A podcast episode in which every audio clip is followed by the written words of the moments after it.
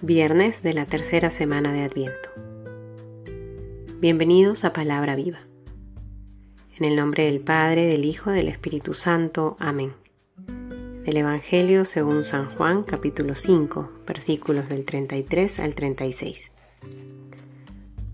Vosotros mandasteis enviados a Juan, y él dio testimonio de la verdad. En cuanto a mí, no es de un hombre del que recibo testimonio pero digo esto para que vosotros seáis salvos. Él era la lámpara que arde y alumbra, y vosotros quisisteis recrearos una hora con luz. Pero yo tengo un testimonio mayor que el de Juan, porque las obras que el Padre me ha encomendado llevar a cabo, las mismas obras que realizo, dan testimonio de mí, de que el Padre me ha enviado. Palabra del Señor.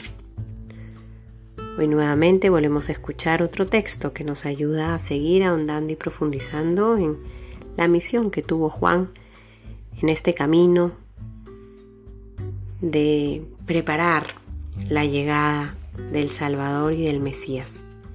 Y hoy se rescata justamente el testimonio que dio de verdad. Juan fue enviado, asumió su rol de profeta, de adelantar y preparar y disponer los corazones para la llegada del Mesías. Y lo hizo anunciándolo con palabras, con gestos y acciones.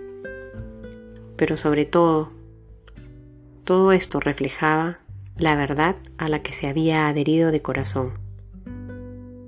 Se dice de él, era la lámpara que arde y alumbra, que arde y brilla.